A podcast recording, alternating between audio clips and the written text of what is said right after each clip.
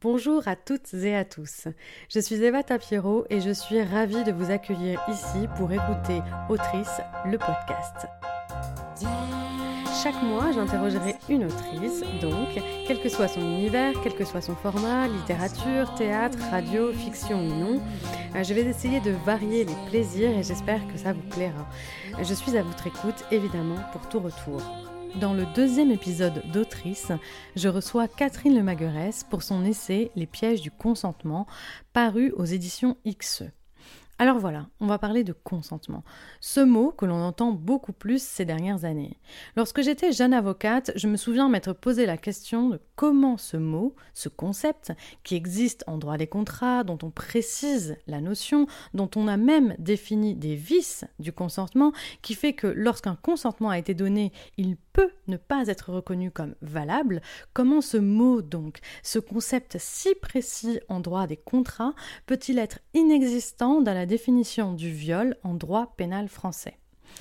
Et ce que j'ai particulièrement aimé dans le livre de Catherine de Magueret, c'est la façon dont l'autrice se pose des questions, propose des solutions, les siennes et celles d'autres penseuses, sans jamais imposer une façon de penser ou donner des réponses toutes faites. C'est une réflexion. Le mot, le concept du consentement doit-il être utilisé pour améliorer la prise en charge juridique, disons, des femmes victimes de violences sexuelles? Comment imaginer une amélioration sans passer par ce mot? Est-ce possible? Alors je vous alerte, chères auditrices et auditeurs, sur le fait que notre conversation parle donc de violences sexuelles, notamment d'agressions sexuelles et de viols avec des cas concrets. Donc si vous sentez que ça va être compliqué pour vous, peut-être que ce n'est pas le moment d'écouter ce podcast ou alors peut-être l'écouter avec quelqu'un autour de vous. Donc ça, c'est une première alerte. Une seconde beaucoup plus légère puisque je débute euh, dans ce podcast et j'ai voulu essayer différentes choses, notamment en ce qui concerne l'enregistrement. Et donc celui-ci a été fait en extérieur, dans un jardin. Euh, c'est quelque chose que j'avais envie de faire, notamment à cause du sujet qui était si lourd, si compliqué, que je n'avais pas envie d'enregistrer euh, dans sans bruit en fait, sans bruit autour, euh, dans un intérieur, avec quelque chose qui était très intime, puisque en fait le sujet est déjà assez difficile comme ça. Vous entendrez donc des bruits de conversation, des bruits de pas, des bruits d'enfants et d'adolescents criant leur joie. Étant donné le sujet de l'épisode. Je suis assez heureuse qu'on entende et qu'on puisse entendre la vie autour, qu'il résonne autre chose que de la noirceur, mais parfois ça peut peut-être gêner votre écoute, je ne sais pas, vous me direz ce que vous en pensez, n'hésitez pas, je n'ai pas encore fait de choix définitif sur la façon dont je vais continuer à enregistrer euh, ces épisodes, et d'ailleurs peut-être que ce ne sera jamais euh, le cas et que euh, la forme sera aussi fonction du fond. Euh, voilà, j'arrête là mes digressions, mais avant de retrouver Catherine Le Maguerès, je continue avec ce petit rituel instauré au premier épisode et vous lis la première page de son ouvrage en sa compagnie. Compte en commun, une enfant de 11 ans, une femme de ménage travaillant dans un grand hôtel new-yorkais, une jeune femme ayant participé à une fête populaire dans une ville espagnole, et deux femmes ayant sollicité de l'aide, l'une pour obtenir un logement, l'autre pour effacer une condamnation sur un casier judiciaire. Elles ont toutes dénoncé des violences sexuelles. Elles ont dénoncé les agissements d'un voisin de 28 ans, affaire de Pontoise 2017, d'un client de l'hôtel, par ailleurs homme politique puissant, Dominique Strauss-Kahn, États-Unis 2011, de cinq jeunes hommes qui avaient décidé que ce jour-là, ils violeraient une femme, affaire de la meute, Espagne 2016 d'un homme politique qui a conditionné son intercession auprès de la ministre de la Justice ou du service du logement à des actes sexuels, affaire Gérald Darmanin, Tourcoing, 2009-2015. Dans toutes ces affaires, l'existence des interactions sexuelles n'est pas contestée, mais, à chaque fois, il a été répondu par les hommes mis en cause ou par les institutions judiciaires que la victime avait consenti ou que le mis en cause avait pu croire en son consentement en raison de son absence de, son absence de résistance ou de son comportement. Mon invitée aujourd'hui, c'est Catherine Maguerès euh, pour son livre paru aux éditions XE, Les pièges du consentement. Euh, Catherine Maguerès est doctoresse en droit et chercheuse associée à l'Institut des sciences juridiques et philosophiques de la Sorbonne. Elle a été présidente de l'AVFT, l'Association européenne contre les violences faites aux femmes au travail. Bonjour Catherine Maguerès. Bonjour. Merci d'avoir accepté cette entrevue, cet entretien. nous allons nous concentrer sur les personnes majeures. Je vais juste voilà faire un petit, une petite aparté parce que votre, votre livre contient un dernier chapitre euh, consacré aux mineurs et il me semble que c'est quand même c'est quand même assez spécifique pour être discuté euh, seul et donc on va se concentrer euh, sur sur les majeurs. La première question que je voulais vous poser, c'est que évidemment en, en, en, une décennie même plus de d'écoute des femmes très très majoritairement sur les violences sexistes et sexuelles, vous avez entendu des milliers de témoignages. Comment on fait pour faire face à autant de noirceur Comment on fait pour euh, supporter une face aussi sombre de notre humanité? Euh, Alors je crois qu'il n'y a pas de règle générale. Euh, il y a effectivement un coût de l'écoute des violences et du fait de côtoyer des femmes qui sont blessées intimement, physiquement, moralement, enfin dans toutes leurs dimensions. Personnellement, euh, par le combat, je pense que c'est le fait que euh, euh, dans, dans, chaque, avec, avec chaque femme victime, j'y ai vu une occasion d'exprimer de la solidarité et de se battre avec elle pour la restituer dans ses droits. Donc je me projetais peut-être plus sur l'avenir que sur l'état actuel, en sachant aussi que euh, cette expérience de solidarité était pour cette victime souvent réparatrice.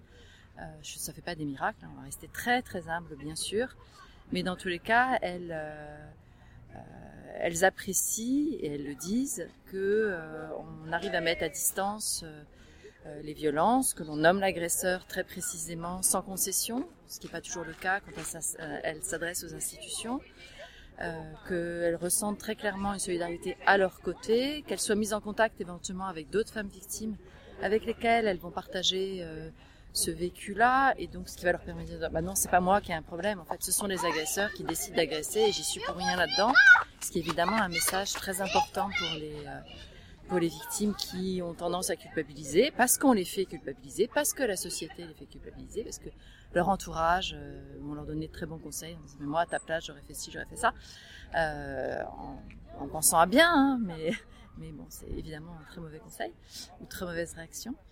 Donc euh, voilà, pas le combat, et puis après ça, il y a évidemment une structuration personnelle aussi, où j'ai eu la chance de ne pas être victime moi-même de violence, d'être d'un naturel optimiste. Euh, enfin voilà, il y a, y a d'autres facteurs évidemment, mais je pense que le principal, c'est vraiment de m'inscrire dans une, dans, une, dans une logique de lutte pour mettre fin à ces violences. Pour tenter d'y mettre fin. Pour, euh, mettre... pour mettre fin. D'accord. Euh, vous avez écrit euh, cet essai, euh, on peut dire que c'est un essai, hein, les, les, pièges du consentement, après avoir lu le livre de Vanessa Springora, Le consentement.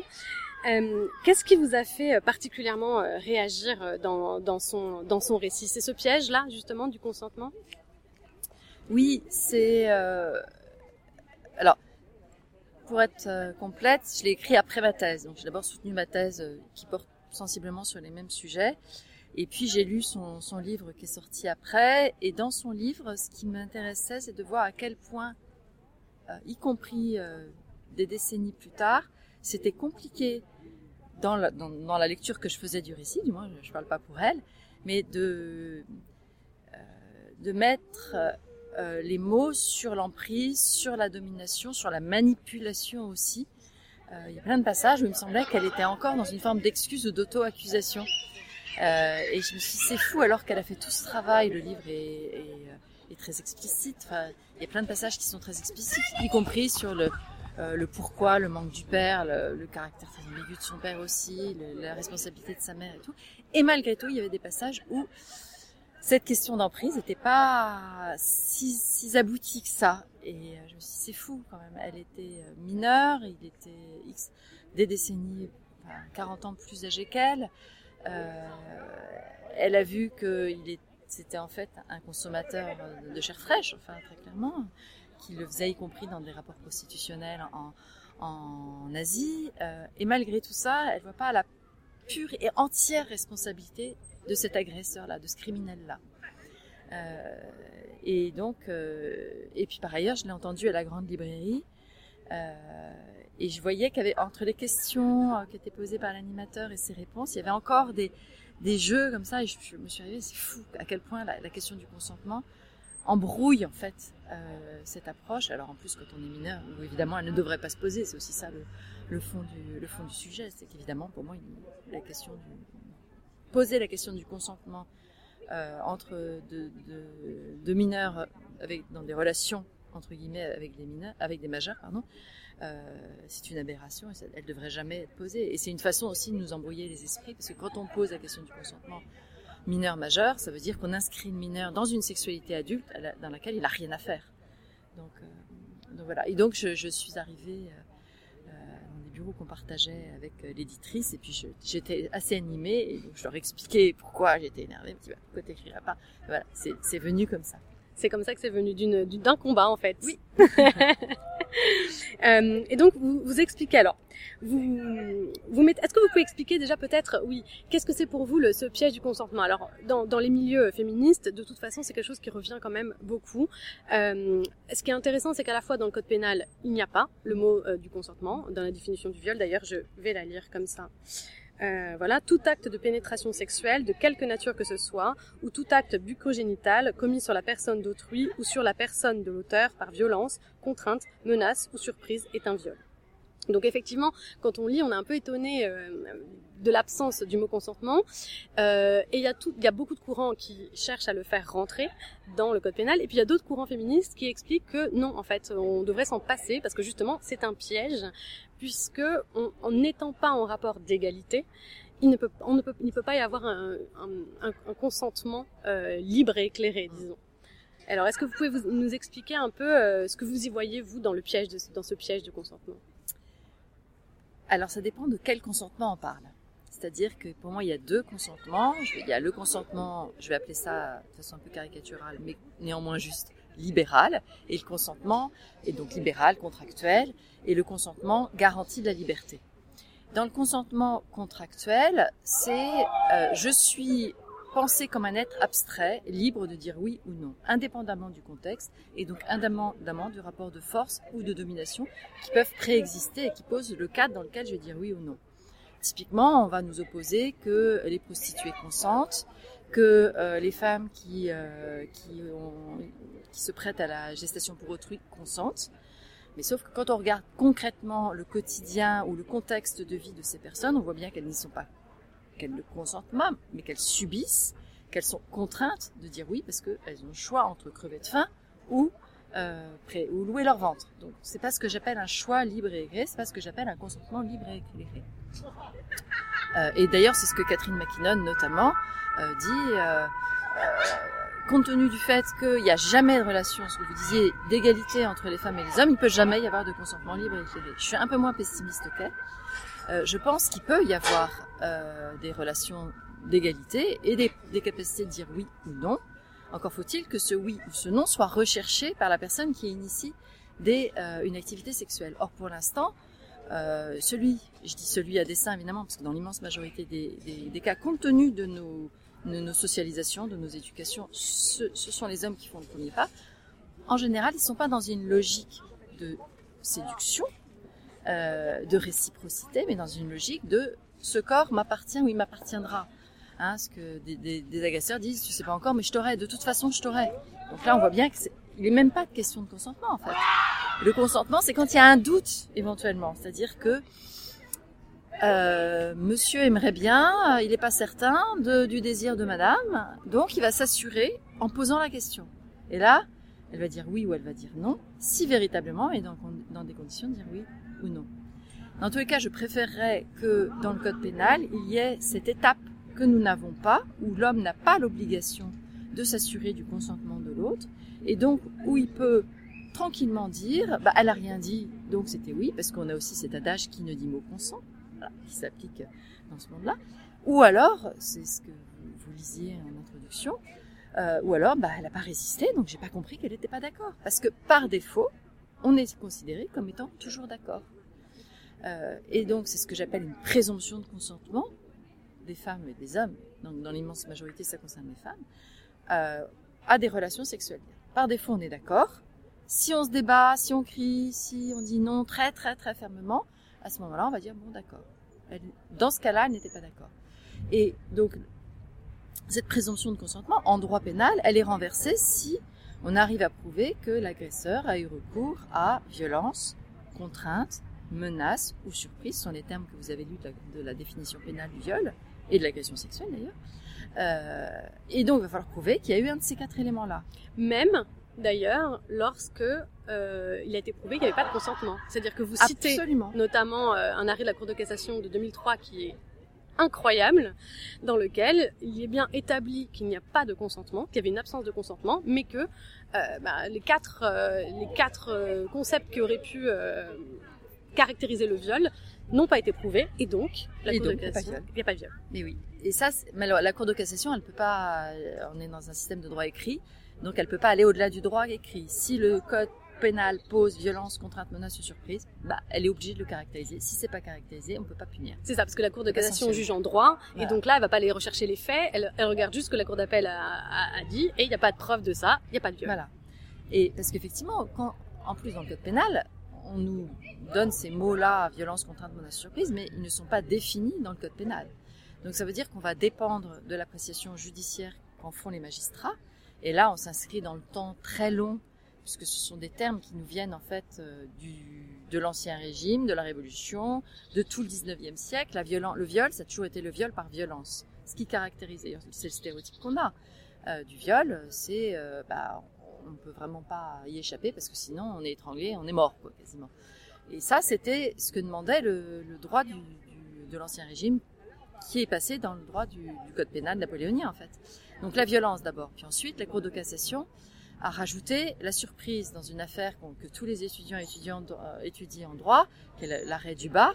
Donc l'arrêt du bas, une, euh, une jeune femme qui dort tranquillement dans son lit, qui euh, est réveillée, elle pense par son mari qui lui impose une relation sexuelle, et puis nous dit l'arrêt de la Cour de cassation, à un moment elle conçoit que ce n'est pas son mari, tout de suite elle crie, elle se débat, le père qui habite dans la maison arrive, on se rend compte qu'en fait c'était le bon copain du mari qui était en train de de cuver sa cuite euh, dans la taverne d'en dessous, euh, et lui, il était monté pour profiter, pour profiter de la femme de son copain. Et là, la Cour de cassation dit, ah, dans cette affaire-là, non, on peut considérer qu'il n'y avait pas de consentement, puisque elle, elle pensait que c'était son mari. Et à l'époque, le viol conjugal n'était pas. C'est ça, parce que si ça avait été une surprise par son mari, c'était pas non, grave. Non, ça, ça aurait pas, parce que c'était le coït illicite à l'époque. Donc, illicite, ça veut dire, certainement pas par le, mari sur sa femme. Euh, le viol conjugal, il est réprimé depuis 1980 seulement. Avant, c'était légal d'imposer des relations sexuelles à sa femme et donc de violer sa femme. Ça ne posait pas de problème légal. Euh, et donc, dans ces cas-là, bah, il n'y avait pas eu de violence, effectivement, puisqu'elle dormait, il n'avait pas eu besoin de recourir à la violence. Donc, la Cour de cassation a admis la surprise. Ensuite, au fil des années, on a admis la contrainte aussi. Alors, une certaine forme de contrainte, par exemple, si je me resitue aujourd'hui, la contrainte économique est encore très rarement acceptée. Or, si on se place dans le champ des relations de travail, évidemment, il y a une contrainte économique. Hein. Le tu couches ou je te vire euh, est, très efficace, euh, surtout que les agresseurs, en général, ne choisissent leurs victimes et vont prendre, comme par hasard, des femmes dans des situations de précarité particulière, élevant seules des enfants, étant déjà très endettées, euh, euh dont ils connaissent euh, le passé de violence, dont ils connaissent, enfin voilà, précarité économique est très facile à, activer pour euh, imposer des des, un viol en fait. Et, et, ils le savent parfaitement. Et ils savent aussi qu'elle ne pourra rien dire parce que si elle dit quelque chose, elle perdra son travail. Et elle peut pas se permettre de perdre son travail. Donc cette contrainte économique qui est une évidence euh, sociale n'est pas une évidence pour, les magistrats. Magistrats, enfin moi, les une magistrate qui est quand même capable de dire, Madame, pourquoi vous n'êtes pas partie? Pourquoi vous n'avez pas quitté votre emploi? Ce qui est là aussi très surprenant comme question et qui montre une méconnaissance de, la vie réelle des gens qui est assez surprenante quand même. Donc euh, voilà, cette appréciation judiciaire de violence, contrainte, menace ou surprise, elle est loin d'être évidente. Et ce qui fait, quand on regarde la jurisprudence dans laquelle on a une condamnation, donc les décisions de justice dans lesquelles il y a une condamnation qui est, prononcée, on s'est dit, bah, vu les faits, heureusement que là, le viol a été reconnu. Parce que, bah, on est dans des cas de violence très caractérisés, très graves, pour ce qui est de la surprise, euh, typiquement, ça va être quand la femme dort, quand elle est sous emprise de drogue, quand elle est sous emprise d'alcool. Et là, la jurisprudence va être partagée, ça dépend de son âge aussi. Quand euh, on a beaucoup de jurisprudences, par exemple, qui sont euh, des agressions qui sont dans le milieu médical. Donc oui, il y a une jurisprudence qui a été très commentée par les pénalistes. Une femme, on nous rappelle son âge, 73 ans, qui va pour un examen ORL et, et auquel l'interne impose un toucher vaginal. Donc oui, là, effectivement, on peut se douter qu'elle a été un peu surprise. Ça. Et que là, non, il n'y a, pas de consentement. Mais ce qui, est, ce qui, est, ce qui montre bien l'ambiguïté dans laquelle on est et la, la, mélasse dans laquelle on est, c'est que euh, la jurisprudence, enfin les, les, commentaires disent son consentement a été extorqué, mais il n'a pas été extorqué, il n'a jamais, été question de consentement en fait. Mm, mm. Et, euh, et, ça, ça vient aussi du fait que la jurisprudence, Cour de cassation dit le défaut de consentement résulte, ça c'est la formule de la Cour de cassation, de euh, violence, contrainte, menace ou surprise. Mais c'est pas que le défaut de consentement, il résulte pas de ça. Le défaut de consentement, qu'il n'y avait pas de consentement. Il résulte du fait que la femme, elle a rien demandé, elle ne voulait pas. Et on ne prouve par. Et voilà, on va le prouver. Et pourquoi on... En fait, tout ça, toute cette construction judiciaire qui s'est faite, qui a été reprise en droit en 1980 par la grande loi sur le viol du 23 décembre 80, c'est qu'en fait, on a une telle défiance à l'encontre des femmes et de leurs paroles qu'il va falloir prouver le non-consentement des femmes par les agissements de l'agresseur. Alors que le bon sens voudrait qu'on va d'abord demander à la victime bah, comment vous avez pu dire non, comment votre non-consentement s'est exprimé, vous Est-ce que vous étiez sidéré Est-ce que vous avez rien dit? Est-ce que vous avez dit non? Est-ce que vous étiez... Euh, vous pleuriez Est-ce que... Bah, ça intéresse à tout ça qui indique tout de suite qu'il y a un non-consentement. Et, et, déjà, on va chercher la preuve de tout ça. Et puis ensuite, on va, on va se retourner du côté de l'agresseur et on va voir quel a été son comportement. Et évidemment, s'il a usé de violence, contrainte, menace, surprise, il ne pourra pas alléguer de consentement, puisque c'est exclu par définition un consentement libre et éclairé. Parce que si je suis surprise, je n'ai pas exprimé un consentement libre. Donc c'est là où je dis il manque, euh, une étape dans le raisonnement de la preuve même, c'est que en raison de cette défiance à l'encontre des femmes, on s'occupe pas de leurs paroles et on s'intéresse qu'au comportement de l'agresseur, alors qu'il faudrait d'abord commencer par s'intéresser au comportement de la victime, puis voir euh, comment ça se comment c'est corroboré par le comportement de l'agresseur. l'agresseur. Et euh, vous expliquez quand même qu'il y, y, a une progression, hein, ça s'améliore un peu dans la jurisprudence, que du coup ça s'étoffe un petit peu, notamment sur la contrainte. Euh, il y a les contraintes psychologiques, la violence psychologique aussi qui commence à être prise en compte. Et donc vous, vous exposez plusieurs pistes de, de réflexion pour améliorer, et notamment la piste du Haut Conseil à l'égalité qui propose en fait notamment de, de définir déjà euh, menaces, contraintes, euh, et surprises, qui propose donc de les, de, déjà de les définir dans, dans, dans, dans la loi, parce que pour l'instant ce n'est pas le cas, donc c'est l'appréciation des juges. Et en effet, l'appréciation c'est une chose, mais ça peut, c'est l'appréciation de la société. Donc on sait les biais que ça peut engendrer. Donc il propose de définir et de d'avoir des définitions plus larges. Donc déjà on ferait rentrer plus euh, plus de, de violence sexuelle dans les définitions. Mais vous considérez que c'est pas quand même une très bonne solution euh, parce que ça laisse trop euh, sur le côté certains, certaines violences quand même, c'est ça? Oui, c'est-à-dire oui, ce serait un progrès puisque du coup on aurait une jurisprudence plus unifiée. Parce que là vous parlez de biais des magistrats, mais oui, évidemment, ils sont les représentants de la société civile aussi.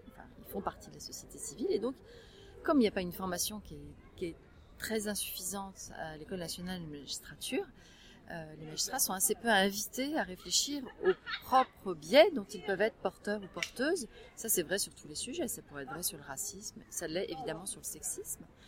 Euh, et, euh, et, donc, d'avoir une définition, bah, ça les, ça restreindrait leur pouvoir d'appréciation et ça les orienterait davantage. Donc c'est vrai que si on définit, par exemple, si on fait rentrer dans la définition pénale la, la, contrainte économique, ce serait un progrès, ce serait intéressant. Ceci dit, on restera toujours avec euh, des situations, et c'est ce que je disais, la jurisprudence, en fait, c'est celle qui correspond, où on a des condamnations, j'avais pas terminé ma phrase, ce sont les affaires qui collent le plus au stéréotype qu'on a, en fait, de la bonne victime et du mauvais agresseur. Et donc, euh, bah, la bonne victime, c'est celle qui va réagir rapidement, qui va déposer plainte rapidement, qui a une vie, euh, qui a pas d'amant, euh, qui est euh, qui est propre sur elle, quoi, qui est la bonne victime.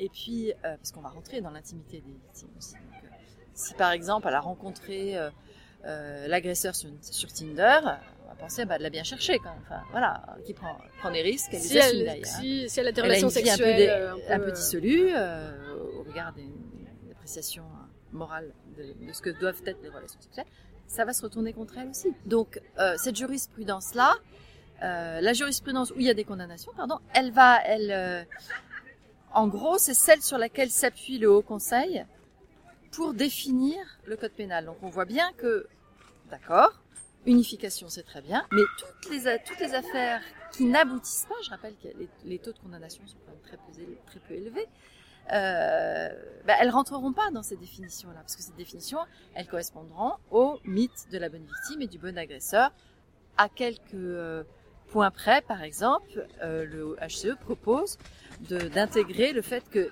être en état d'alcoolémie, en aucun cas ne peut justifier, ne peut signifier un consentement. Très bien. Ce qui n'est pas encore le cas de la jurisprudence aujourd'hui. Donc ça, ce serait aussi un progrès. Moi, ce qui m'intéresse, ce sont toutes les affaires dans lesquelles il y a des relax et des acquittements, euh, en raison des stéréotypes. Euh, Est-ce que vous pouvez donner un exemple? Bah alors, par exemple, euh, les mœurs euh, qui correspondent pas à voilà. le fait qu'elle n'a pas réagi tout de suite, le fait qu'elle y est retournée, par exemple, euh, sur le lieu du travail, évidemment, c'est bah, on retourne au travail, sinon on est considéré comme des missionnaires et on perd son travail. Euh, or, euh, bah, quand on est victime d'un viol, on retourne pas violer. Si il y a un deuxième viol, c'est que vraiment euh, c'est de la faute de la femme. Elle avait qu'à déposer plainte tout de suite. Le fait de pas se débattre suffisamment aussi. voilà, le fait de ne pas réagir suffisamment physiquement. Alors après ça, ça, va dépendre de l'état de la personne. C'est-à-dire que si, par exemple, elle est euh, anxio-dépressive, si elle est sous médicaments, tout ça, les magistrats vont en tenir compte. De toute façon, chaque, affaire, c'est du cas par cas. Euh, mais si elle est en pleine possession de ses moyens, qu'elle est jeune, qu'elle est dynamique, qu'elle est sportive par ailleurs, on dit, Ah, attendez, non, elle, elle aurait pu réagir. Euh, et, ça, c'est pas possible. Ça, c'est pas acceptable. Parce que, euh, comme tout à chacun, quand on est confronté à une situation traumatique, personne ne peut dire à l'avance comment elle réagira. Et ça, moi, c'est une victime qui m'avait dit, écoutez, euh, si un jour on m'avait dit que je serais dans cet état-là et que je me serais laissé faire comme ça, je vous aurais dit, mais n'importe quoi. Moi, je ferais ça. Mais sauf que cette personne, confrontée à une violence sexuelle, elle n'a pas été en mesure de se protéger, elle n'a pas été en mesure de le dénoncer tout de suite. Elle, a pas... à la VFT, on avait calculé qu'en moyenne, les femmes subissaient les violences pendant trois années avant de pouvoir les Avant- dénoncer. Trois ans, c'est très long. Trois ans d'agression, de violence sexuelle, même si c'est pas en continu, ça détruit une personne, une n'importe quelle personne. La plus costaud psy- psychologiquement qu'elle soit, oui, ça use, ça laisse des séquelles. Et, euh, et l'élément déclencheur pour dénoncer, bah, ça va être euh, parce que les violences s'aggravent, parce que de toute façon je suis licenciée, parce que monsieur en a assez. et que- Parce que parfois elles ont peur pour une autre victime éventuelle. parce qu'elles découvrent qu'il y a une Mm. autre victime et du coup elles se disent ah moi on, on- on m'aurait pas cru si j'étais seule mais à deux on Mm. croit et c'est vrai que ça marche aussi il y a eu un arrêt euh, de la Cour de cassation qui a été beaucoup euh, euh, médiatisé et beaucoup commenté c'était euh, des femmes qui effectivement euh, donc l'arrêt date de 23 janvier 2019 il est tout récent des femmes qui euh, prenaient qui rencontraient un homme via Tinder Mhm. et cet homme se présentait comme architecte d'intérieur. Il avait mis une photo euh, euh, d'un mannequin, donc c'était pas sa photo, donc un beau mec, très musclé, tout ça, très cultivé. Enfin, il y avait de longs échanges avec ces femmes en disant que euh, euh, il adorerait partager, aller au musée, faire plein de choses. Donc a priori, elles avaient affaire à un homme cultivé, très intéressant, qui se présentait bien. Et donc elles acceptaient un rendez-vous avec lui et euh, il disait ça va être une nuit magique, il va falloir accepter d'être surprise, je prépare quelque chose de grandiose. Elle se laissait embobiner, elle se laissait prendre au piège. Comme par hasard, quand on regardait du côté des profils de ces femmes-là, c'est des profils qui, des femmes qui vivaient seules depuis longtemps, euh, qui avaient eu des relations conjugales compliquées, euh, qui étaient un peu déprimées, euh, qui étaient des, des- des- des femmes avec des profils de fragilité psychologique évidente. Elles arrivaient, elles acceptaient d'avoir un bandeau sur les yeux. Là, elles étaient guidées dans un lit, elles étaient attachées. Euh, il y avait la relation sexuelle à laquelle, a priori, elles s'attendaient. Elles savaient qu'elles allaient, elles pour avoir une relation sexuelle, mais avec l'homme qui était dans le profil Tinder. Et puis à ce moment-là, lui enlevait le bandeau et elle se retrouvait devant un homme dégoulinant, euh, de 65 ans, euh, bedonnant, et qui était donc pas du tout euh, l'homme qui, euh, qui s'était présenté. Donc là, évidemment, il y avait un élément de surprise. Alors, leur consentement avait été surpris, sauf que euh, les magistrats de la cour d'appel ont estimé que non, elles avaient pris un risque, qu'elles voilà. Et donc la cour de cassation casse en disant euh, non, là, dans cette affaire, euh, il y avait plusieurs femmes qui avaient déposé plainte. Et quand on regarde, donc il y a bien un élément de surprise, donc ça doit être, il doit être poursuivi et condamné pour, enfin condamné, ça la cour de cassation ne dit pas, mais dans tous les cas, la surprise est là et donc ça doit être jugé. Euh, on voit que la première femme, quand elle est allée déposer plainte, ça a été classé sans suite. La deuxième femme, ça a été classé sans suite. La troisième femme, en sachant qu'elle dénonce, euh, elles ont enfin, elles ont tous les moyens d'identifier l'homme, donc c'est pas un problème de preuve. Là. On a tous les échanges Tinder, on a tout ça. Donc. La troisième fois, ils se rendent compte que ah, il y a déjà eu deux femmes qui ont déposé plainte. Là, peut-être que ça vaudrait le coup de, de mener de une faire enquête. quelque chose. Mm. Mais il faut trois femmes, trois paroles de femmes pour que on se décide à ouvrir une enquête et que ce soit pas classé sans suite. Pourquoi est-ce que ça n'a pas, ça n'a pas, l'enquête n'a pas eu lieu dès la première plainte et ça aurait protégé deux autres femmes victimes de viol pour celles qui ont, qui se sont signalées parce que cet homme, il a peut-être fait des dizaines de victimes. Et cette parole, en plus, c'est intéressant, et c'est là qu'on voit le biais, c'est que cette parole n'est jamais euh, remise en, doute quand il s'agit d'autres crimes, en fait, ou d'autres délits. Si on vient euh, dire, je me suis fait voler mon sac à main, il n'y a jamais de, on ne demande jamais de circonstances, on ne met jamais en cause la parole. Si, et il avait été d'ailleurs montré aussi dans des études que face à une, une peur subite, il y avait plusieurs façons euh, de, de réagir, et notamment les personnes qui se faisaient euh, rouler dessus par une voiture. Certaines personnes voient, ils voient la voiture arriver, courent et partent tout de suite, euh, et d'autres font face, et d'autres sont complètement tétanisés et ne bougent pas. Ça, on le sait pour tout un tas d'autres traumas, et, mais ça ne passe pas pour, euh, pour, euh, pour les violences euh, sexuelles. Non, parce que euh, nous, on emploie le terme de violence sexuelle, certains emploient le terme de relation sexuelle. Le problème, c'est que c'est très proche. Euh, en fait, le consentement fait la bascule, justement, entre les relations consenties amoureuses connotées positivement, ou même sans amour sexuel, euh, mais avec des désirs et une réciprocité d'attente et de désir, et le, le, la chose qui est imposée que les femmes subissent, qui est du registre des violences sexuelles. Et dans beaucoup euh, de, d'esprits, cette frontière-là, elle n'est pas si claire. Et donc, quand euh, moi, en tant que magistrat ou magistrate, par exemple, euh, j'ai des relations sexuelles avec mon conjoint, même si j'en ai pas trop envie, trop envie, parce que ça me permet d'avoir la paix, je peux pas me voir comme une femme violée. Oui, c'est difficile parce qu'effectivement, c'est toute la société qui. Et donc euh, là, le consentement, bah ouais, bon, non, j'ai pas dit non, mais d'un autre côté, c'est quand même pas un viol. C'est pas un viol, c'est pas un vrai viol, parce que le vrai viol, c'est le viol avec violence. Donc dès qu'on rentre pas, et ça, les femmes ont très bien intériorisé le message que le vrai viol, c'est le viol avec violence. Quand je rentre pas dans les cases, je coche pas les cases du viol avec violence ou du viol par un inconnu, voilà, tout ça, ce sont les stéréotypes qu'on a du viol. Bah, je peux pas me, je vais pas me présenter dans un commissariat en disant j'ai été victime de viol. Ou quand je me présente dans un commissariat, j'ai reçu le récit d'une jeune fille euh, cette année euh, qui a dénoncé le viol, qu'elle a très bien analysé elle comme viol. Donc, elle est réveillée par son copain euh, qui lui impose des, actes de pénétration sexuelle. Elle dormait, donc évidemment, elle n'était pas consentante. Elle lui dit, ah, quand même, hein, elle va déposer plainte. Réponse du, du policier, mais c'est agréable d'être réveillée par des caresses.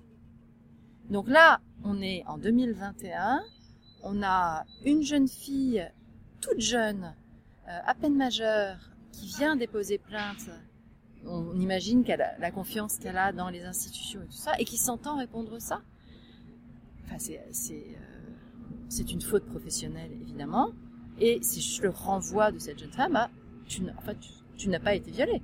Euh, ce, il qualifie le viol de caresse alors qu'elle avait justement qualifié de, de, de viol parce que ça correspond pas à sa propre vision Du viol. du viol et probablement à ce qu'il impose à sa femme. Oui. Enfin, Ben, et en tout cas, probablement enfin, parce que c'est vrai que c'est difficile euh, d'imaginer. euh, le, le viol entre époux est reconnu certes par le- la loi, par le droit aujourd'hui, mais c'est vrai que c'est encore pas du tout rentré dans l'habitude de Absolument. comprendre ça. Absolument. On a encore le devoir conjugal. On a une décision de justice aussi où euh, une femme a été condamnée parce qu'elle ne voulait pas se soumettre au devoir conjugal. Alors, on est en matière civile, parce que en droit, c'est ça. En plus, c'est le grand écart. C'est interdit en droit pénal, mais en matière mais si on le fait pas, on peut être condamné des dommages à intérêt en matière civile quand on est marié.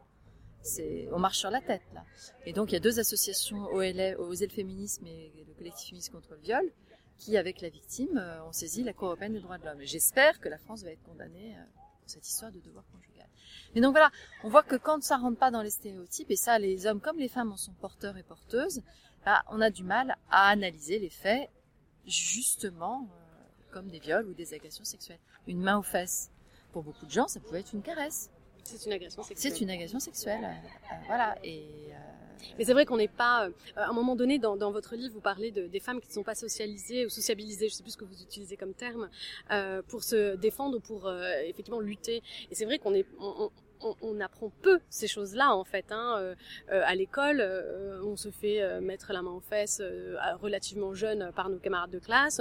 Bon, bah voilà, il n'y a pas de sanction, il se passe rien, et c'est jamais quelque chose qui est grave. Donc fatalement, quand ça arrive plus tard, on n'a pas forcément l'idée de ça.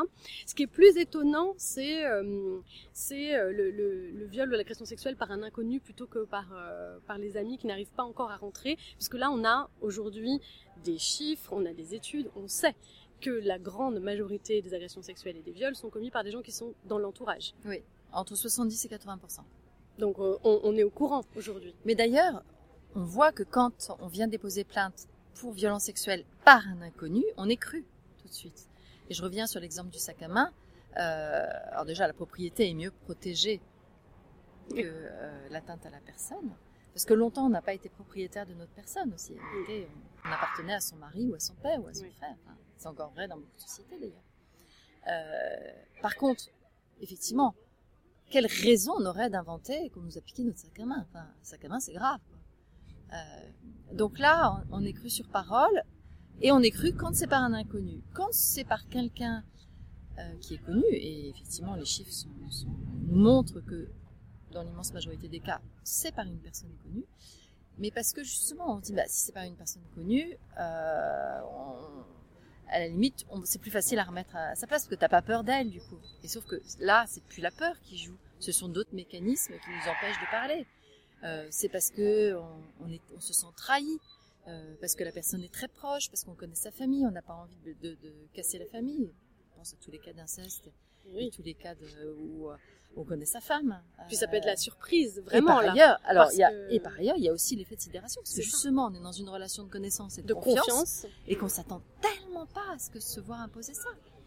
Donc, euh, donc ça rend la chose encore plus, plus difficile. Et puis il y a aussi quelque chose où là, on a intériorisé le fait, mais j'ai été trop bête de me laisser faire. Donc il y a la culpabilisation, la culpabilité qu'on n'a pas forcément quand c'est par un inconnu et que j'étais habillée correctement, que c'était deux jours, enfin voilà, qu'on n'a pas intériorisé, c'est de ma faute parce que qu'est-ce que j'ai à, sortir le soir dans cette tenue, j'aurais dû prévoir, j'aurais dû prendre un taxi, j'aurais dû prendre un Uber, pas me mettre en danger. Hein. Vous, vous êtes mis en danger, transfert de responsabilité qui est le grand classique aussi de la société euh, vis-à-vis des victimes. Là, quand c'est par une personne de, connue, euh, bah on va s'interroger, mais qu'est-ce que j'ai fait euh, Qu'est-ce que j'ai pu émettre qui se permettent de faire ça. Pourquoi il a pensé que j'étais consentante? Mais parce que c'est trop difficile aussi de voir qu'en fait il s'en fout du consentement. Parce que si c'est quelqu'un que je connais qui se moque de mon consentement, c'est une telle négation de qui je suis que c'est encore plus violent en fait. Se dire, en fait, je n'existe pas en tant qu'être humain pour lui. Il a décidé, là, c'est ce que je disais tout à l'heure, il a décidé qu'il m'aurait, il m'a eu, euh, vous, vous, parlez d'autres euh, autrices qui ont, qui ont cherché à, à redéfinir un peu euh, ce viol euh, sans utiliser le consentement, qui mm. sont passées dans une autre, voilà, dans une autre étape, à une autre étape. Il y a notamment un modèle que, dont vous expliquez un peu le, le fonctionnement, le modèle de la négociation, donc freedom to negotiate. et là, l'autrice donc qui est Tania Palmer, elle propose de de pouvoir prouver que la liberté de la victime à négocier son rôle dans l'activité sexuelle a été contrainte, euh, en montrant euh, comment l'accusé a contribué à la contrainte ou en a abusé. Donc c'est intéressant, moi ça m'a intéressé, et à la fois je me suis dit, est-ce que c'est pas quand même encore hyper flou euh, pour du droit? Et même d'un point de vue un peu plus philosophique, on va dire, se passer complètement de cette notion du consentement euh, dans les relations sexuelles, est-ce que c'est pas un peu problématique quand même? Voilà, c'est effectivement les deux, les deux points. C'est-à-dire que la question de la, liberté de négocier, elle est intéressante et elle peut parfaitement se poser dans un cadre juridique dans lequel il y aurait le consentement d'inscrit. Parce que évidemment, il y aura deux cas de figure, deux cas de défense pour l'agresseur. Il va dire, soit lui, il va dire toujours était consentante. Elle va dire non, j'ai jamais été consentante, j'ai jamais dit oui, j'ai toujours refusé. Ça, c'est un cas de figure.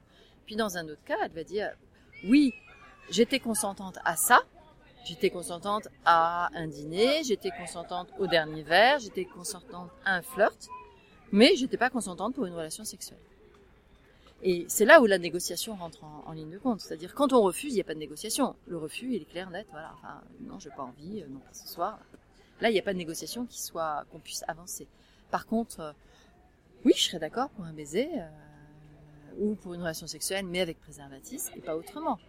en France, euh, on va pas considérer que c'est un viol si l'autre euh, enlève le préservatif, alors que pourtant c'est une condition essentielle de l'accord. J'aurais pas donné mon consentement s'il n'y avait pas eu de préservatif. Donc on voit bien que là, cette, cette idée de la négociation, elle n'est pas du tout incompatible avec le consentement. Euh, c'est pour ça que je dis en fait, ce sont, ce sont des, des, des approches et des regards qu'il faut intégrer dans la définition du consentement. C'est-à-dire que, ok madame, vous avez dit oui, comment est-ce et monsieur, vous, vous, dites qu'elle était consentante. Maintenant, quelles ont été les étapes de la négociation? Et ça rentre dans ce que le Canada a posé. Comment vous vous êtes assuré du consentement libre, de l'accord volontaire de la personne? Ce que vous appelez le consentement positif. Voilà. Et c'est dans, dans cette question-là que euh, bah, vont ressurgir toutes les étapes de la négociation.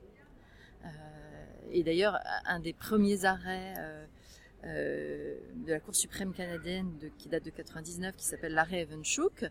La, la, juge euh, Le Dubé qui, qui analyse cette affaire analyse très bien toutes les étapes de, la non-négociation et de la négociation en fait, puisque euh, l'agresseur dit oui oui mais je m'arrêtais à chaque fois qu'elle disait non. oui mais qu'est-ce qui vous a permis de reprendre? Rien. À aucun moment elle a donné signe de consentement. Donc sur cette... Et c'est très intéressant de voir qu'en fait, ça peut être complètement intégré. Donc, euh... Et qu'on n'est pas dans une caricature du, euh, du contrat qu'on signe avant d'avoir des relations sexuelles, etc. Voilà, ah là là, c'est, tellement compliqué de s'assurer du consentement de l'autre. Ça, c'est intéressant. Je... Enfin, ceux qui, qui portent, euh, alors qu'ils le font soit de façon euh, soi-disant humoristique, soit qui sont très hostiles, on se dit, mais quelle relation ils ont avec, avec les femmes pour être simplement en désaccord avec le fait de s'assurer de l'accord de l'autre. c'est quand même le béaba d'une relation humaine, mais pas qu'en matière de sexualité d'ailleurs. Euh, je peux prendre votre bouteille Je vais demander, je vais pas me servir euh, comme ça. Alors, ce, qui est évident pour prendre la propriété de l'autre, l'est pas pour ce qui est euh, autrement plus invasif, qu'une bouteille d'eau, qui est atteindre à, à l'intimité de l'autre. Oui, d'ailleurs, même dans d'autres domaines du droit, effectivement, même en droit des contrats, enfin sur l'offre et la demande, on parlait tout à l'heure du préservatif. Si l'offre n'est pas exactement euh, la même que la demande, il n'y a pas de contrat. Il n'y a pas de contrat, absolument. Euh... Donc, donc c'est, oui, je, suis très étonnée. Alors, ils caricaturent la chose complètement. En gros, ils n'ont pas travaillé, ils n'ont pas travaillé, ils n'ont pas regardé les textes, ils n'ont pas regardé ce qui se fait à l'étranger, parce que quand même, un, un nombre de pays croissants euh, ont modifié leur, euh, leur code de façon à intégrer cette, cette euh, définition positive du consentement dans leur code pénal, donc dans la loi écrite, non pas seulement dans la jurisprudence, ce que je trouve c'est la voie vers laquelle je voudrais aller. Euh, et effectivement, ils sont sur une cature. Ah, bientôt, on va avoir une appli sur notre téléphone. Euh, et alors d'ailleurs, ils, ils, vont déconstruire ça en disant ah oui, mais alors ça va poser un problème parce que euh, est-ce que dans l'appli il va y avoir la possibilité de changer? Donc il faudra rouvrir le téléphone pour dire finalement j'ai changé d'avis euh, c'est évidemment euh, c'est stupide c'est dangereux parce que ça, ça, ça bloque toutes les réflexions après ça il y a aussi l'idée reçue le préjugé la tarte à la crème de les des excels américaines des excès du monde anglo-saxon qui reviennent aussi régulièrement. Mais ça, en France c'est toujours invoqué pour éviter de réfléchir à la situation française préfère euh, Oui, c'est ça, parce que il n'y a pas non plus de dans, dans ces critiques, il n'y a pas non plus de réflexion sur comment ça, on pourrait améliorer les choses, ou comment on pourrait. C'est juste ça, c'est pas une bonne idée. Non, mais et puis il n'y a, de- même pas de critique sur l'existant. C'est-à-dire que l'existant ne les dérange pas, en Mm. fait. Euh, que on en soit à des taux de d'un pour cent d'agresseurs condamnés, ça ne le dérange pas. Moi, ça me fait hurler. Mm. Euh, voilà, moi, je vois des, on a vu un certain nombre de, de situations dans lesquelles très clairement, s'il y avait une, une, une lecture non sexiste du dossier pénal, il y aurait pu avoir une condamnation. Et si, ce si cette personne-là n'a pas été condamnée, c'est uniquement parce qu'il y avait des biais sexistes tellement énormes que euh, refusait de voir que, bah oui, il y avait eu un élément de contrainte, y avait que la femme, dans tous les cas, n'avait pas donné son accord. Et ça, le fait que le, le fait que le refus des femmes ne produise pas d'effet juridique, en fait, est inacceptable sur un plan philosophique. Euh, ça veut dire qu'on n'existe pas comme citoyenne, euh, comme personne, comme être humain à part entière, à, à égalité avec les hommes, qu'on n'a pas la, même liberté de se définir et de définir ce, ce qu'on a envie de faire ou pas, ce qu'on a envie de subir ou pas, d'accepter ou pas. Mais justement, vous parlez de biais, de la société, etc. Est-ce que le salut vient euh, du droit pénal ou est-ce que le salut vient euh, de la formation, de l'éducation euh, plutôt? Ben ça, euh, ça va ensemble, ma générale. hein. Je vois pas comment on peut se priver euh, d'éducation. C'est comme si euh, on fait des campagnes de sécurité routière euh, sans apprendre le, le code de la route. Là, c'est pareil. On apprend le code pénal, on apprend que, bah oui, en droit, c'est interdit si tu fais ça, et on l'apprend euh, dès l'enfance, euh, et on apprend le respect des autres, évidemment, dès la maternelle. D'ailleurs, ce, qui est, ce, qui- ce que beaucoup de, de euh, professionnels de la petite enfance essayent de faire. hein. Euh, Quand ils voient un- un- une petite fille taper sur une autre petite fille, ils disent ah non, on tape pas, c'est pas bien. Ok, bah, de la même façon, on peut dire bah non, on soulève pas, on soulève pas les jupes des petites filles. On n'est pas là à rigoler. Oh lui, ça va être un donjon parce qu'un petit garçon soulève une jupe de petite fille. Non, c'est son intimité. Tu soulèves pas la jupe de la petite fille, tu la touches pas si elle a pas envie. De la même façon, toi ton corps c'est ton corps et tu, si quelqu'un te touche, euh, il a pas toucher en fait. Voilà, tout, ça, ça s'enseigne dès l'enfance évidemment. Euh, une fois, je faisais une formation pour des travailleurs sociaux et euh, je distribue la définition du viol et il y a un, des assistants sociaux, pourtant ils sont pas nombreux dans, ces métiers-là, qui dit ah bah si ça c'est du viol, moi je suis un violeur hein, parce que quand on le veut pas, ma femme avec ma femme on le fait quand même. Voilà, bah. On Bien parlait, effet, du viol, monsieur. on parlait du viol conjugal, mais pour lui, alors lui c'était certainement pas un viol conjugal. Lui il mérite une bonne éducation effectivement. oui. Je pense que ça lui a manqué, ces cases-là lui, ont manqué. Que on a, c'est pas parce que c'est sa femme qu'on a un droit sur sa femme justement. Euh, et, euh, et ça, beaucoup de, c'est pas clair euh, quand euh, on discute avec les jeunes dans les lycées. C'est pas, c'est pas acquis du tout. C'est-à-dire que quand on est en couple, il y a beaucoup de liberté qu'on est, que pour les jeunes on perd, Euh, parce que sinon on est, on c'est pas sympa. Oui, mais c'est, mon copain. Donc par exemple, s'il veut pas que je sorte avec mes copines, c'est parce qu'il est amoureux. Ce genre de comportement, on a intérêt à les déconstruire dès l'adolescence. Oui. Parce que sinon, on sent qu'on on peut se retrouver avec des situations de violence conjugale et donc de violence sexuelle. Parce qu'en général, les violences sexuelles font largement partie des violences conjugales. Simplement parce que ben, on n'aura pas déconstruit ça au moment où, euh, où l'adolescence, enfin l'adolescence, où les couples se forment et où il est bon de rappeler quelques évidences. Et cette éducation, elle se fait aussi, ben, par exemple, en ne nommant pas euh, un, un Darmanin euh, poursuivi par deux femmes pour viol au ministère de l'Intérieur, avec la police qui derrière est censée prendre les plaintes pour viol, en ne nommant pas à la justice un ministre qui euh, s'est caractérisé par son sexisme euh, et par sa maltraitance des victimes pendant toute sa carrière d'avocat, ce qui est aussi une gifle pour les femmes victimes de violences sexuelles, et de toutes les formes de violence d'ailleurs, et pour les enfants d'outreau, euh, et pour tous ceux qui l'a malmené d'une façon non professionnelle, parce qu'on peut être un très bon avocat de la défense sans user de violence verbale, sans empêcher les victimes de témoigner, voilà, et en nuisant à la sérénité des débats, ce qui est évidemment euh, une, une atteinte en fait à une bonne justice qu'aujourd'hui il est censé garantir. Euh, vous parlez euh, du, du, ministre de la Justice, tout ça, et ça me fait penser aussi que vous expliquez dans votre livre que la France est en contradiction avec tout un tas de traités internationaux, européens, qu'elle a signés sur cette définition du viol, justement. Mm. Alors oui, on, est, on a ratifié plusieurs conventions. Alors par exemple, la Convention contre l'élimination de toutes les formes de discrimination à l'encontre des femmes, Convention CEDEF, qu'on a ratifié en 83, donc c'était maintenant il y a 40, presque 40 ans, euh, avec un comité qui nous dit, euh, donc qui est là pour vérifier l'application de, cette convention et qui rend des, des, des, observations quand il est saisi par, par des, victimes. Alors, on a, la France, euh, n'a jamais été saisie par des victimes françaises. C'est une invitation que je lance. euh, mais il avait été saisi notamment par une femme philippine qui était violée par son employeur euh, et qui l'employeur a été acquitté totalement sur des stéréotypes du type de ceux qu'on a déjà nommés. Elle s'est pas débattue, euh, elle était à un poste suffisamment élevé, elle aurait pu dénoncer, etc. Et euh, le comité CEDEF dit, ben, en fait, il y a eu un acquittement uniquement sur la base de euh, biais sexistes, donc il faut que vous revoyiez votre législation qui permet cela. Donc ça, c'est une des conventions. L'autre convention qu'on a signée plus récemment, qui est, aussi très intéressante, c'est la, convention d'Istanbul, parce qu'elle a été signée à Istanbul, euh, qui est un, mode d'emploi euh, pour les États qui voudraient véritablement agir contre les violences à l'encontre des femmes, quelle que soit la forme de violence.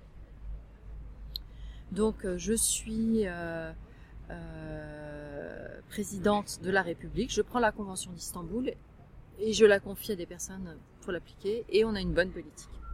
On en est très loin et il y a aussi un organe qui est là pour vérifier que la, la convention est bien appliquée, donc la France l'a ratifiée. Et là, c'est ce qui s'appelle le Grévio et le Grévio a fait une enquête sur la France dans le cadre du processus habituel, hein, c'était pas spécifique, on devait rendre un rapport qu'on a rendu. Alors les rapports des États, tout va toujours très bien, Madame le Marquise, hein, mais sauf que les, euh, les, experts du comité ont fait leur travail, ont reçu des communications des ONG françaises, des associations féministes françaises, ont vu que c'était pas si simple que ça. Il y a aussi le HCE, la, la Commission nationale euh, euh, consultative des droits de l'homme, qui avait rendu un, un, rapport où il y avait quelques critiques à l'encontre de la France qui étaient menées. Et par exemple sur la question du consentement, on a un article 36.2 dans cette convention qui dit le consentement doit être défini comme l'accord euh, volontaire euh, apprécié en fonction des circonstances environnantes, ce qui est un autre mot pour un consentement positif. Et, euh, et donc le Grévio dit, alors dans un langage très diplomatique, il serait bon que la France se mette en, en adéquation avec euh, cet article de la convention qu'elle a ratifié. Euh, certes, nous avons entendu que euh, les magistrats nous ont bien expliqué qu'en fait, ils le faisaient quand même à travers l'appréciation de violences contraintes de supplice. Mais nous avons eu des jurisprudences, nous laissons dire que nous, nous prouvant que c'était pas totalement exact. Et donc le plus simple, ce serait quand même de changer le droit pénal. Donc c'est une forme de condamnation de la France euh, sur ce, sur ce, non, ce non-respect de cette euh, disposition particulière de la Convention d'Istanbul. Et on a aussi la Cour européenne des droits de l'homme. Alors pareil, pour l'instant, elle n'a pas été saisie directement. Plutôt, on n'a pas encore n'est pas encore arrivé au, stade du jugement par la Cour européenne des droits de l'homme. Mais si on regarde la jurisprudence qu'elle a rendue dans d'autres pays, notamment en 2003 contre la Bulgarie, et puis il y a eu des, jurisprudences plus récentes euh, contre la Belgique, très intéressantes, qui pourraient être parfaitement applicables en France, où, euh, on dit que bah oui, une enquête doit être faite sérieusement, elle doit être euh, libre de stéréotypes, elle doit être faite rapidement, qu'une enquête qui est menée euh, trois ans après, bah, évidemment les preuves ont disparu, ou les gens se souviennent plus bien, ou n'ont plus envie de témoigner, etc. Et donc c'est une mauvaise justice. Or ça, quand on regarde nos délais d'enquête en France, on est mais complètement dans le rouge. C'est-à-dire que euh, bah, parfois, même pour une enquête préliminaire, entre le dépôt de plainte de la victime et le premier acte d'enquête police, c'est quatre mois après. Donc, autant dire qu'en quatre mois, l'agresseur, il a eu le temps d'effacer tous les textos, euh, d'effacer tout son contenu de disque dur, de faire des pressions sur les éventuels témoins. Euh, oui, de construire une stratégie même éventuellement. D'aller voir des bons avocats qui vont lui dire ce qu'il faut dire exactement. Enfin, dans tous les cas, c'est pas comme si il est mis en garde à vue le jour même de la plainte de la victime. où là, il a le temps de voir personne. Bon, il verra son avocat assez rapidement, mais il peut quand même faire des premières déclarations intéressantes euh, au commissariat. Intéressantes parce que, comme par hasard, on va avoir une première déclaration. Ensuite, on a le procès verbal qui indique que l'avocat est arrivé. Et ensuite, deuxième audition de, mise en cause. Et là, comme par hasard, les déclarations sont plus du tout les mêmes. Et ça aussi, qu'on ne tire aucune conséquence du changement de déclaration du mise en cause, c'est fou parce que quand la victime change d'un iota ses déclarations, tout de suite ça veut dire qu'elle ment. Mais quand l'agresseur change complètement, pas d'un iota, change radicalement de version, eh ben là, ça lui est pas, on va pas dire qu'il ment et que donc oui, s'il a des choses à cacher, c'est que probablement ce que la, femme victime dit est vrai. On avait un autre dossier comme ça où euh, un, directeur de euh, stage viole son apprenti et nie absolument avoir eu rien. Il s'est rien passé. Elle ment complètement. Il est dans le déni, sauf qu'elle est enceinte du viol. Et donc il y a un, stage, un test génétique qui montre que c'est lui le père. Et là, tout d'un coup, euh, il y a ah oui, bien sûr, mais oui, mais elle était consentante. Et ça, c'est très, c'est très souvent la négation totale. Puis ensuite, euh, oui, il y a eu des relations, mais non, c'était consenti. Oui, sauf que là, il a même pas pu dire, c'est parce que euh, je voulais pas dire à ma femme. Et voilà, et pas d'incidence. C'est incroyable. C'est là où on voit que dans une justice normalement faite, je dis même pas bien faite, dans une justice juste, équitable, sur laquelle on, serait en droit de compter en tant que citoyenne, euh, bah non, euh, ce changement radical de version aurait une incidence et ça participerait de la construction de la preuve euh, en matière de violence sexuelle. Et alors justement, dans votre, dans votre consentement positif, dans ce que vous imaginez, si on essaie d'imaginer quelque chose d'un peu parfait, euh, il y aurait, la, il y aurait la, définition du viol en lui-même, l'élément matériel du viol, ce que, ce que ça représente, et ensuite, qu'est-ce qu'il faudrait prouver? Comment ça, comment ça fonctionnerait sur, sur l'élément de preuve? Alors, bah, je dis pas que c'est simple. Hein. Hmm. Euh, il y aurait euh, d'abord mettre au centre la parole de la victime. Qu'est-ce qu'elle a dit? À qui elle en a parlé? Parce que pareil, les victimes ont tendance à, penser que quand elles en ont parlé à leur meilleure amie ou à leur sœur, ça compte pas parce que c'est leur meilleur. Oui, bien sûr que ça compte. Témoignage indirect. Ça nous dit qu'à un jour J, elle en a parlé, elle a dit ça. Euh, et donc, on peut avoir des témoignages indirects. Donc la parole de la victime étayée par euh, les, les, témoignages des proches, témoignages du médecin éventuellement. Euh, par ailleurs, il peut y avoir évidemment tous les prélèvements ADN, tout ça. Pour ça, pour ça il faut déposer plainte assez rapidement malheureusement. La recherche d'autres victimes, puisqu'on sait que tant qu'ils sont pas arrêtés par une plainte pénale, euh, ils, réitèrent, ce qui fait bah, l'exemple que je donnais tout à l'heure. Hein. Euh, on a trois victimes qui se connaissent pas, même mode opératoire, même propos, même euh, euh, façon de, de prendre contact, exactement les mêmes. Voilà, bah, c'est quand même pour moi la preuve est constituée. Quand il y a des femmes qui euh, témoignent sans se connaître, en utilisant exactement les mêmes mots, euh, elles peuvent pas l'avoir inventé.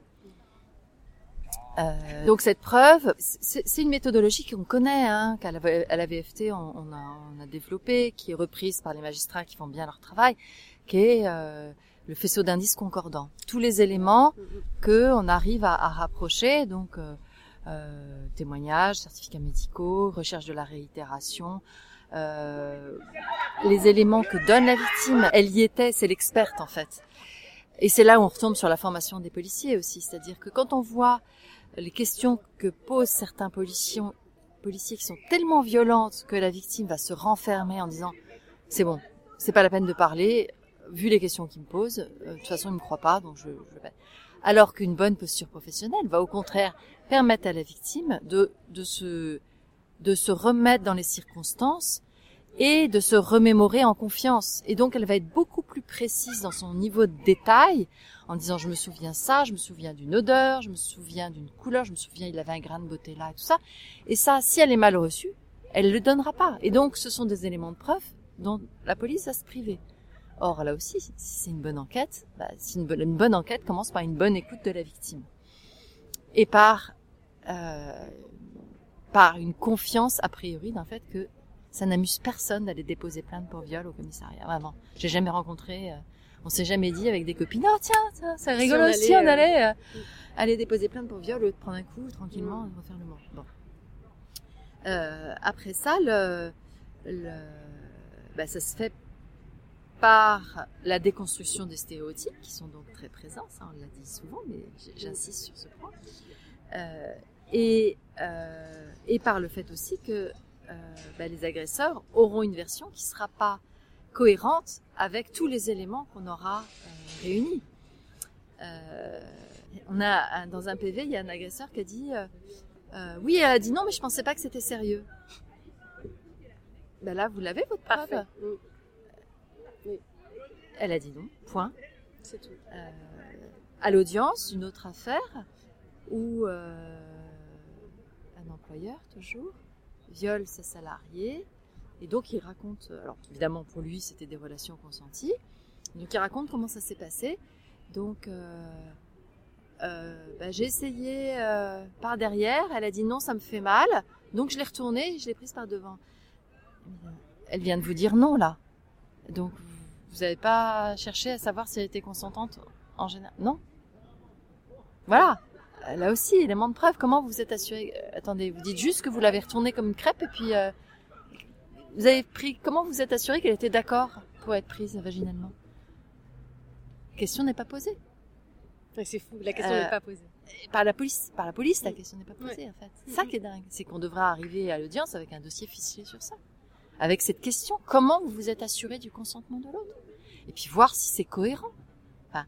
Est-ce que vous étiez, euh, je sais pas, est-ce que vous étiez des cadeaux, est-ce qu'il y a eu des caresses avant, est-ce que, enfin, et là on rentre dans des relations humaines euh, normales, à part dans des scénarios sadomaso euh, pornographique et la pornographie envahit nos représentations des relations sexuelles aussi, mais c'est pas au droit de laisser la pornographie envahir nos représentations sexuelles. Euh, a priori, personne n'a envie d'être prise comme ça euh, euh par enfin voilà. Il y a quand même il y a quand même des règles humaines qui fait qu'en général, il y a un crescendo qui fait qu'on en arrive à une relation sexuelle. Oui, donc du coup, ça fonctionnerait effectivement comme, enfin, c'est ça, c'est prouver l'absence de consentement, de consentement par un faisceau d'indices. Oui. Euh, et ensuite, éventuellement, euh, s'il y a eu euh, un s'il y a eu un, un, acquiescement, on va dire, mais qui n'était pas en fait une forme de consentement libre et éclairé, on va aller chercher ça aussi. On va aller chercher une forme de vice de consentement. En fait, dans l'hypothèse où il y a eu un consentement qui a été donné, mm-hmm. on va vérifier la Convention d'Istanbul en tenant compte des circonstances environnantes si ce consentement est valable libre et éclairé. Comme, on fait en droit des contrats. Hein. Mais c'est ça, c'est exactement C'est les vices du consentement. Et on a à peu près d'ailleurs les mêmes vices du consentement. Donc c'est quelque chose qu'on sait faire en droit. Et ce qui est étrange, c'est que euh, on sait le faire pour un contrat et on saurait pas le faire pour quelque chose qui, euh, qui atteint notre intimité. Voilà, sauf qu'en contrat, on va me dire, il y a des écrits, il y a des choses mais euh, rien ne nous dit dans quel état était la personne quand elle a signé le contrat. Puis il y a plein de contrats commerciaux dans lesquels on n'a pas besoin de faire d'écrit non plus. Et puis si elle était terrorisée, c'est pas marqué sur le contrat. Madame signe en état terrorisé. Non. Donc on va bien chercher pourquoi elle était terrorisée, pourquoi, euh, en fonction des circonstances, c'est pas cohérent qu'elle ait donné son consentement. Euh, dans les relations de travail, euh, une femme qui qui a une vie conjugale très heureuse euh, qui, qui en harmonie et tout ça, euh, qui tout d'un coup euh, qui s'éclate dans son travail. Et tout d'un coup on va noter qu'elle change d'attitude au travail qu'elle perd 10 kilos ou qu'elle en prend 10 euh, qu'elle demande à ses collègues de travail de rester sur le lieu du travail pour pas rester avec un tel et tout ça. Tiens comme par hasard mais si on est très heureux on ne demande pas à ses collègues d'assister et tenir la chandelle. Donc ça, ça montre bien qu'il y a un non-consentement, qu'il y a une peur, et que la personne ne sait pas le, ne, pas, ne peut pas le dénoncer pour des raisons qui lui appartiennent. Mais la question de la réaction de la femme à une violence sexuelle et vient bien après dans la preuve. D'abord, on se situe au moment de l'agression. Au moment de l'agression, qu'est-ce qu'elle a dit, comment est-ce qu'elle a réagi? Et qu'est-ce que l'agresseur a fait pour s'assurer son consentement? Cette question-là, encore une fois, on la pose pas. Euh, Est-ce que vous voulez ajouter quelque chose? Moi, j'appelle de mes voeux la création d'un groupe de travail pluridisciplinaire, euh, et je demande à en, faire partie, dans lequel on inviterait les, les magistrats, les juristes des pays qui ont déjà fait passer cette législation avec l'inscription d'un consentement positif dans leur droit criminel, de façon à voir ce qui a marché, ce qui n'a pas marché, quels changements eux suggéreraient, puisque par exemple au Canada, il y a aussi 40 ans de, de recul maintenant, donc ce serait super intéressant de voir euh, quels ajustements euh, les associations, par exemple, suggéreraient, euh, de façon à ce qu'on arrête de légiférer en procédure d'urgence, avec des amendements qui sont déposés en, en, dernière à toute vitesse, qui sont pas réfléchis. Enfin bref, on, a fait des textes ces, cinq dernières années n'importe comment. Euh, or, c'est un sujet sur lequel, euh, voilà, on a une loi qui date de 1980. Euh, ça mériterait qu'on fasse le point sur les majeurs et sur les mineurs et qu'on se dise finalement maintenant qu'on connaît la réalité et tous les progrès qui ont été faits notamment en euro en neuropsychologie, euh, qu'on sait comment le cerveau réagit face à une situation, traumatique, comment le droit va prendre en compte ces réalités qui était très peu connu en 1980. Euh, voilà, donc faire du droit comparé, enfin s'approprier toutes les découvertes euh, juridiques, euh, neurologiques, euh, de politique publique aussi, euh, qui ont fait leur preuve dans d'autres pays, de façon à améliorer euh, le, le, droit, de façon à rendre justice aux personnes victimes de violences sexuelles. Et c'est une, une, demande qui est qui est légitime et urgente. Merci beaucoup euh, Catherine Maguerès. Merci à vous. L'épisode 2 d'Autrice est terminé.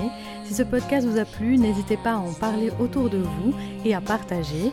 Et bien sûr, si vous avez des remarques, observations, vous pouvez m'écrire sur Instagram podcast.autrice ou sur podcastautrice@gmail.com. À bientôt pour le prochain épisode.